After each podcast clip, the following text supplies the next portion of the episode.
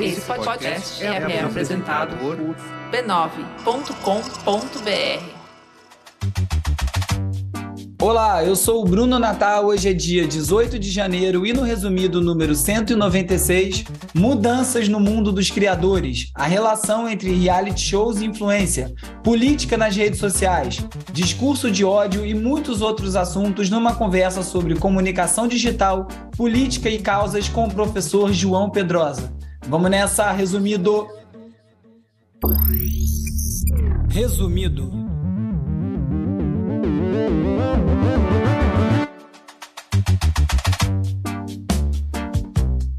Olá, resumista! Esse é o Resumido, um podcast sobre cultura digital e o impacto da tecnologia em todos os aspectos das nossas vidas. Essa semana, no Resumido Entrevista, a conversa é com o professor e escritor João Pedrosa.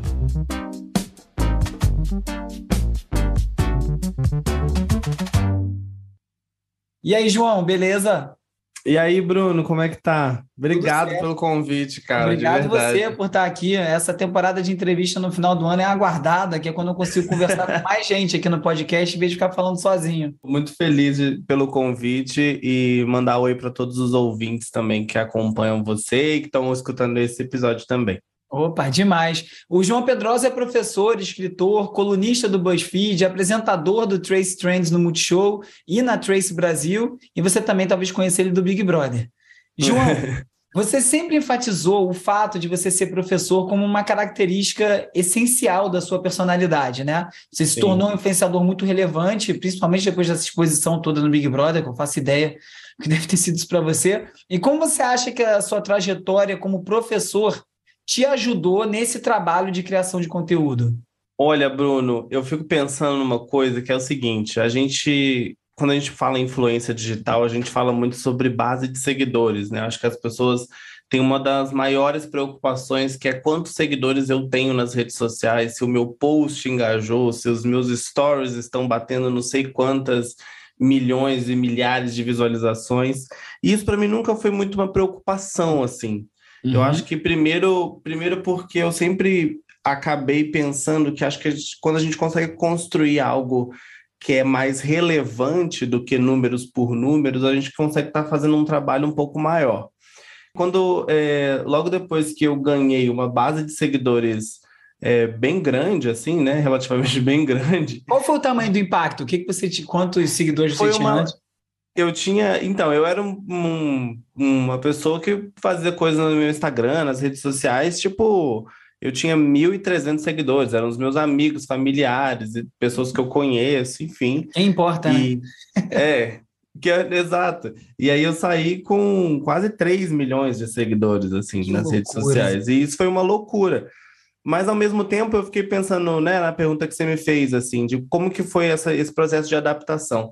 Eu sempre fui uma pessoa que eu lidei com o público de alguma forma, sempre, né? Ah. Antes o meu público, se eu fosse parar para pensar, eram as salas de aulas que eu entrava, as palestras que eu usava na escola e tal. Então eu meio que tentei imaginar isso como se fosse um público muito maior, entendeu? Como se eu tivesse, sei lá, numa grande, num grande auditório é, digital, um auditório virtual, e que aquelas pessoas estão ali é, me ouvindo de alguma forma, assim. Então, eu acho que o fato de lidar com o público, lidar com pessoas diferentes constantemente no meu dia a dia, na minha rotina de trabalho, fez com que eu entrasse nesse, nesse novo mundo e nessa vida de uma forma mais fácil, entendeu? Acho que me facilitou nisso. Eu não tive grandes perrengues porque é, eu sempre me comuniquei, né? E agora trabalhar com comunicação, só que de uma outra forma.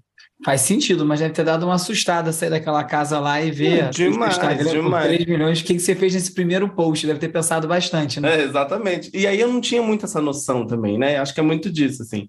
A gente não tem noção de que o nosso perfil e que as, o nosso portal nas redes sociais, ele é uma ferramenta de trabalho, né? Hoje a gente tem a cada dia que passa entendendo esse novo processo, assim, porque antes você falava com a pessoa, ah, você trabalha com a internet, o que você faz, né? As pessoas demoraram para aceitar, por exemplo, os youtubers. Lembra Sim. disso? Sim. As pessoas ficavam, será que o YouTube vai tomar o espaço da televisão? Será que isso vai acontecer? Sim, sim. e teve Tomou, muito né? isso. Sim. É, teve muito esse, esse momento, assim, né? Então, eu não sabia muito o que, que eu tinha que fazer, se eu tinha que postar tudo, ou se eu tinha que, que postar só uma parte do que eu queria. E hoje eu, eu já entendi o que, que eu faço, o que, que eu tenho que fazer e o que, que eu quero fazer dentro das minhas redes sociais, sabe? E eu falo muito aqui no resumido sobre as questões de exposição online, né? De criança, de adulto, do quanto a gente abre a nossa vida digital, é, como isso gera é, rastros pela internet inteira, enfim, esses assuntos que estão tão em Sim. voga hoje em dia. E como é que você vê essa questão da exposição, é, principalmente depois de ter se exposto tanto? É... Exato. Eu acho que eu vivi uma das as maiores exposições, assim, né? Que é você estar tá monitorado 24 horas por dia é, numa casa. Então, tipo, eu fiz um processo da minha cabeça também, que é de fazer com que as pessoas entendam que o reality show acabou. Uhum. E que o meu uhum. Instagram e que as minhas redes sociais não vão ser uma continuidade do reality show. Entendi. E conseguiu isso? Consegui, porque, tem, porque é isso, né? Eu acho que tem muito dos castings de sucesso de pessoas que ganham milhares, milhões de seguidores nas redes sociais é porque elas transformam a vida dela nas redes sociais como um reality show. É Exato. É aquele vlog do meu dia, o que, que eu fiz de manhã, o que, que eu fiz de tarde, o que eu fiz de... Entendeu? É, mas tem, tem a capacidade de editar, né? Você não tinha. Você tem, né? É, você consegue. Exato, hoje você consegue selecionar o que você vai postar ou não. Mas eu, eu gosto de fazer conteúdo de, de look, conteúdo de lifestyle, de postar uma foto com os meus amigos, de ir num show num, e mostrar esse show. Mas eu também gosto de produzir um outro tipo de conteúdo, assim, sabe? De fazer vídeos com reflexões do que eu acredito sobre que estão em voga dentro da sociedade, de posicionamentos políticos, de, de acontecimentos contemporâneos, assim, sabe? Então eu acho que a gente é, é a utilização dessa ferramenta como também uma forma de construção de opinião pública, sabe? E de, de, de, construção de discussões, de debates, de concordâncias e discordâncias. E você fez isso no programa um pouco, né? Você trazia essas questões é, ali então... num ambiente que não é muito propenso para isso, né? Exato, mas assim, eu acho que é muito porque são coisas que eu vivi e coisas que eu vivo, assim, cotidianamente. Então, tipo, hum. É, a sala de aula me fez, fez muito isso comigo, assim, né? De ter contato com pessoas, com histórias de vida, experiências que são completamente diferentes umas das outras. E isso fez com que eu construísse um quase que um arsenal de experiências muito é bem legal grande. Isso, né? assim. Contato com muita gente com, com é, bastidores de vida muito diferentes no dia a dia. Né? Diferentes, né? crianças e adolescentes que que não moravam com os pais, crianças que moravam, é, adolescentes que já moravam sozinhos. Então, é, é, é, muitas coisas que aconteciam que isso foi me, me dando novas visões de mundo, assim, sabe? Isso fez com que hoje eu sou, né, nesse processo de construção da pessoa que eu sou ainda. Cada vez que eu conheço pessoas diferentes, eu vou me alimentando, assim. Não sou nenhum sugador de almas, não, viu? Mas assim. e, e, falando especificamente sobre essa questão de, de contato, de aprendizado, de educação, como é que você Sim. vê, né, com tanta presença online, com tanta exposição que você já teve, é, e sendo professor, como é que você vê esse processo de educação midiática? Como é que você acha que a gente, a gente não, vocês, professores, acho que uhum. nós também, jornalistas, a sociedade inteira, como é que a gente faz para educar a população em relação a esses, esses, desafios da desinformação, do consumo saudável é. de informação? Como é que você enxerga isso? Olha, uma coisa que eu sempre fico, que eu penso, Bruno, é tipo, que é uma coisa que eu já fazia também com os meus alunos, assim, é a compreensão da gente buscar a fonte de onde a gente está vendo as coisas, sabe? Uhum. Eu acho que a gente, a cada dia que passa, acaba se informando cada vez mais por manchete, pouco pela reportagem toda em si. E se mesmo se for uma reportagem, quem escreveu essa reportagem? Que fonte foi dessa reportagem, sabe? Que outras gente... reportagens saíram sobre esse mesmo tema, Exatamente. até no mesmo veículo, né? Qual é o contexto daquilo? Exato, porque você tem veículos que têm jornalistas diferentes e Sim. repórteres diferentes, estudiosos, que vão ter perspectivas diferentes sobre aquele determinado assunto. Então, toda vez que eu vou ter sua opinião sobre alguma coisa, eu pesquiso pelo menos em quatro ou cinco lugares diferentes. É, é isso mesmo. eu não quero, falar, não quero ficar falando besteira, assim, porque eu acho que tem uma coisa que é sobre a responsabilidade, sabe? Eu acho que a gente está cada vez mais disseminando informação que a gente nem sabe se é verdade. Você olha um negócio, uma manchete, um training topics, vê o nome da pessoa lá no Twitter e já manda no WhatsApp do grupo de seus amigos. Gente, você viu o que aconteceu com fulano? E já foi, né? E aí a conversa se dá lá. E, né? aí, o, e aí a conversa se dá lá, o fulano manda para outra pessoa e tal, e às vezes você nem acha que é verdade, nem, nem é verdade o negócio. Então, você nem sabe, é, né? Nem você mesmo sabe. Acho que a gente, acho que cabe a gente também fazer esse, esse auto-reconhecimento de achar que a gente também não é o detentor de tudo, de ter de todo o conhecimento. E eu já me peguei várias vezes fazendo isso, aposto que você também já se pegou todo mundo, claro. várias vezes. Acho que todo mundo já, já viu isso, mas acho que é importante a gente ter isso na nossa cabeça de educar a nossa cabeça mesmo e o que, que a gente está consumindo nas redes sociais até mesmo de páginas de pessoas, influenciadores. Será que essa pessoa está, tipo, tá fazendo alguma Qual coisa é a agenda da pessoa? Por que ela tá falando disso? Entendeu? Porque exatamente. Que, que, tá, e... você vai, você segue ela porque ela é, ela faz o quê? Entendeu? Acho que é, às vezes um não sabe nem por que está seguindo, isso é um ótimo ponto. Essa é uma coisa que eu sempre tento, sempre tomar cuidado, é não seguir muita gente, entender porque eu estou seguindo alguém, porque senão vira uma coisa completamente descompensada, né? Porque eu gosto, sei lá, de uma marca que eu vou seguir a marca, porque sei lá, você vai começar a ficar presente no meu dia a dia, sei lá de que jeito. E nesse, é. nesse contexto ultra tecnológico que a gente vive, né? Com, com isso tudo que você acabou de apontar, essas dificuldades de lidar com isso, a gente vê alguns poucos se dando muito bem, conseguindo uhum. aproveitar disso, mas esse boom tecnológico inteiro também aumentando desigualdade, né? Uma porcentagem de população muito grande não consegue usufruir, ficar à margem desse processo aí, ou vive de bico, né? Realmente assim, a margem mesmo. O cara, existe o iFood, existe o motoboy do iFood, existe o Uber, é. existe o motorista do Uber. É, como, como você acha que, que a população pode se preparar para entender melhor esse momento e usufruir das possibilidades e ver ser explorada por elas? Você pensa uhum. sobre isso? Super. Tem uma coisa, Bruno, que você falou e me, me lembra de uma história que é a seguinte, assim, é... 2020 foi um ano onde a gente decretou pandemia e eu comecei, por exemplo, a lecionar online. E aí tá. eu lembro de eu lembro de ter alunos, por exemplo, que conseguiam acompanhar as aulas online e eu lembro de ter alunos que não conseguiam acompanhar essa aula online. E por que, que esse aluno não, não conseguia acompanhar? Porque ele não tinha internet. E eu acho que esse é o ponto. principal ponto, assim, ponto. Então, a primeira coisa que a gente tem que parar para pensar é que a internet ela ainda não é um serviço democrático.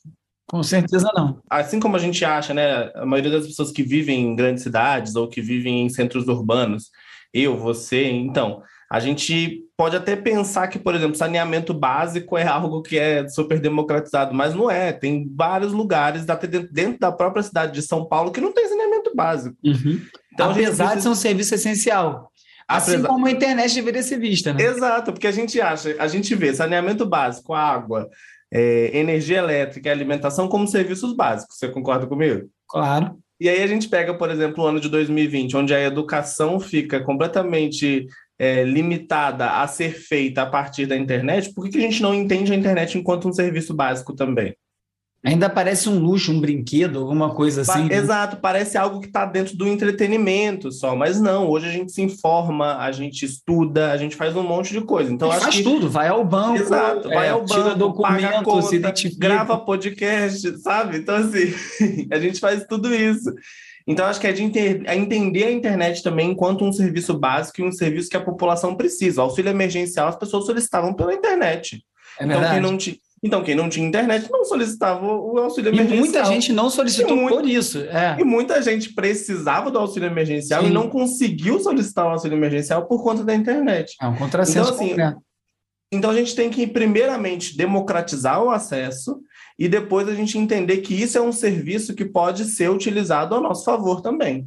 A gente pega, por exemplo, a própria internet que funciona como grandes centros de mobilização de algumas discussões, a gente tem é, é, grupos de pessoas que se identificam por alguma coisa que, né, sei lá, ah, eu sou uma pessoa que eu sou LGBT, e aí tem um grupo, por exemplo, só de pessoas que vão compartilhar suas vivências. Ela Conexões, né, muito... né? Identifica, amplifica exato, esses grupos. Exato, acho que a gente pode muito é, entender isso a nosso favor e saber onde a gente está pisando. Esse exemplo que você dá, por exemplo, do motorista, do, do entregador do iFood, do motorista da, da Uber e tal, eu acho que é de entender em qual é o lugar que a gente está. O que a internet pode nos oferecer, o que essas plataformas podem nos oferecer, que são de fato interessantes para a gente, porque a gente, a gente tem muito essa ideia de hoje, né, de pensar, ah, eu, eu faço isso, eu, eu vendo isso no meu perfil online, eu faço isso na minha página, eu faço isso na minha conta. Você já parou para pensar também que não existe nenhum tipo de lei que vai reger isso? Que não tem. É, é qualquer um meio... abre um canal, é, o, o programa. Entendeu? Programa 100 e, 190 do Resumido, eu falei sobre essa ascensão do Choquei, É, é então. que virou um canal que era um canal de entretenimento, virou um canal de notícias, vai saber quem tá. É, bom, se sabe quem tá, mas é, Porque tá por trás é uma coisa disso, que motivos, né? Exato, noticia, mas não apura a informação. Exato. É só notícia por notícia, entendeu? Repete notícia, né? Nem, nem, e não, então, como assim, você disse antes, não, nem averigua, né? Pegou aqui a manchete, vamos embora. Vai dar clique. Vambora, por quê? Porque vai dar clique, vai me dar like, vai me dar seguidor, vai me dar aquilo. Pode ser que aquilo seja mentira. E... Então, assim, essa compreensão do que, que a gente está consumindo, aonde a gente está trabalhando, isso também é algo bem delicado, assim, a se pensar. E, e curiosamente, é, os influenciadores falam um pouco disso, né? Apesar de viverem online, viverem nessa lógica, se falam muito e tem essa discussão de até onde os influenciadores precisam se posicionar, quais as consequências desse posicionamento, né? Você que é um cara que se posiciona, você já sofreu ataque de ódio? Como prevenir isso? Qual é o impacto de se posicionar? O que, que isso traz? Para a pessoa. E como você vê essa questão mesmo? Se você acha que todos os influenciadores deveriam mesmo se posicionar? Porque às vezes também, né, é a, é a faca de dois legumes, né? Eu nem é, sei mas... se eu quero que todos os influenciadores se posicionem, porque tem uns que não sabem o que vão falar, e é melhor não falar para não falar besteira, né? Então. É. Não, também acho. E tem uma coisa, Bruno, que assim, eu acho que as pessoas, cada dia que passam, as pessoas que ganham base de seguidores, a gente tem que parar de achar que a gente está refém aos nossos seguidores. Uhum a gente não é refém dessas pessoas. A gente está ali e as pessoas te acompanham. Você não é refém de ninguém. Isso. E eu acho que as pessoas não façam isso, elas não se posicionam, elas não comentam, elas não. A não ser se for um caso, tipo assim, que tá bombando e que tá todo mundo falando, aí a pessoa vai lá no meio e fala também. Exato, sabe? aí quer participar do trend, né? É diferente. Aí quer participar, aí quer postar a tela preta no feed, entendeu? Uhum, que aí tá Tem seguro, tudo... é um espaço Porque... político seguro. Eu posso fazer que não vai dar errado. E tá todo tá. mundo fazendo, é, na maioria das vezes. Mas, mas aí é isso, né? Acho que as pessoas elas têm muito medo de perderem os seguidores.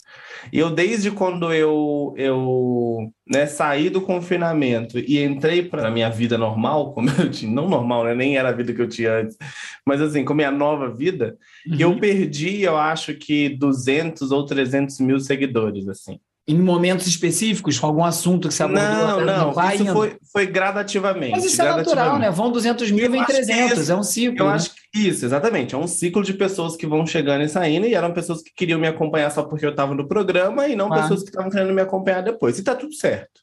Eu acho que a gente tem também ter essa liberdade de querer continuar acompanhando as pessoas, aquele conteúdo faz sentido ou não faz sentido para você. Mas as pessoas elas ficam muito reféns aos seus seguidores. Também acho. Então elas comemoram, por exemplo, ah, eu ganhei mais um milhão de seguidores. Beleza, mas esses seguidores eles vão te cobrar o quê? Porque eles te cobram.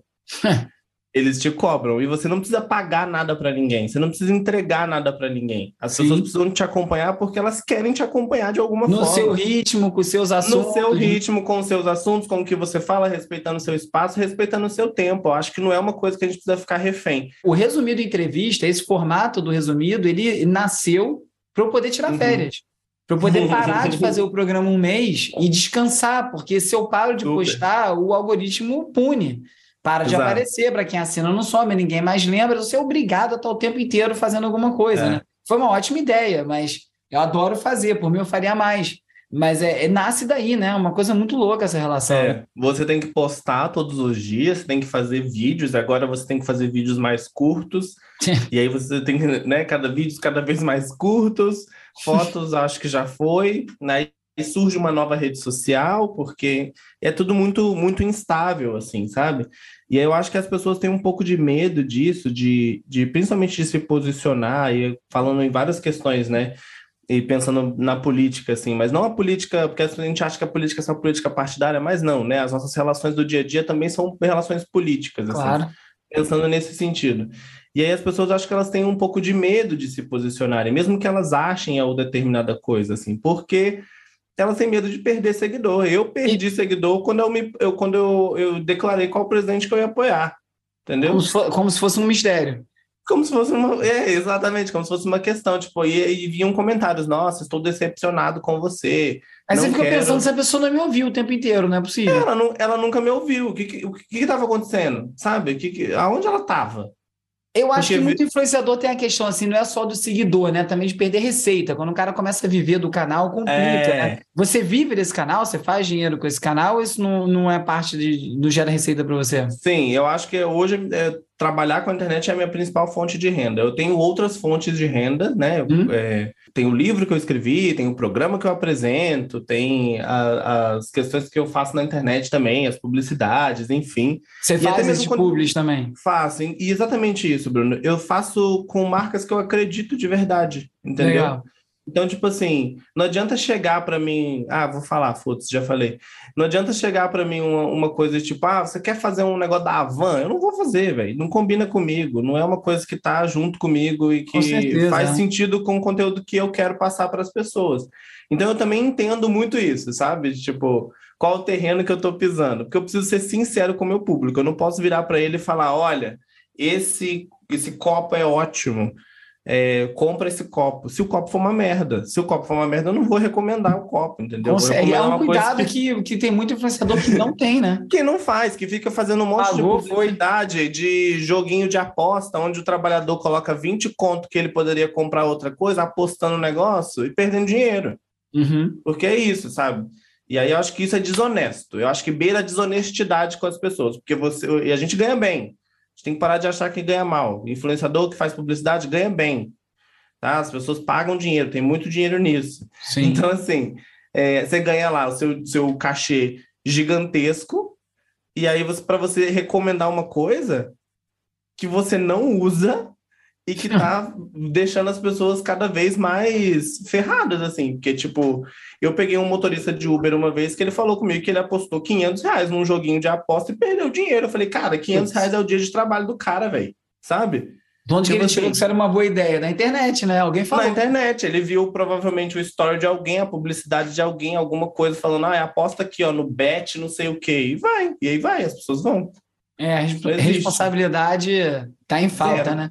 João, muito obrigado pelo papo. A gente poderia aqui ficar falando muito mais tempo. Pois Vamos é, e eu um falo muito, papo. né, Bruno? Desculpa, pô, eu falo melhor muito. Coisa. Eu, Não, pô, entrevistado bom, entrevistado que fala. Até pro ouvinte, pô. Os caras já não aguentam ouvir mais aí o ano inteiro é. falando sozinho. É excelente ter companhia. É, que Como bom, é que, que, que, quem quiser te acompanhar te encontra? É, quais são Olha, suas eu, eu estou na. É, eu estou em todas as redes sociais. É só buscar meu nome, João Luiz Pedrosa, em todas as redes sociais. Também tem meu livro que está disponível para comprar. O meu livro é um livro que eu falo sobre geografia e meio que descomplicando a geografia, né? Tornando ela cada Qual vez nome? mais fácil e mais acessível. Chama Como essa calopsita veio parar no Brasil e outras dúvidas de geografia. e aí é um livro muito legal para você dar para o seu seu filho, seu sobrinho, seu parente que está aí no ensino médio, ensino fundamental, até mesmo ah, para as pessoas ficar de olho, que querem... eu tenho um filho de 11 anos. As pessoas que... Exato, para as pessoas que querem aprender um pouco mais de geografia também, que tem aquela visão que a geografia é colorir mapa da escola, não é só isso. é, e aí, colunas semanais no BuzzFeed Brasil e tamo lá, vamos nessa. Valeu, João. Parabéns aí. Obrigado Valeu, demais. Bruno. Muito legal junto. falar com você.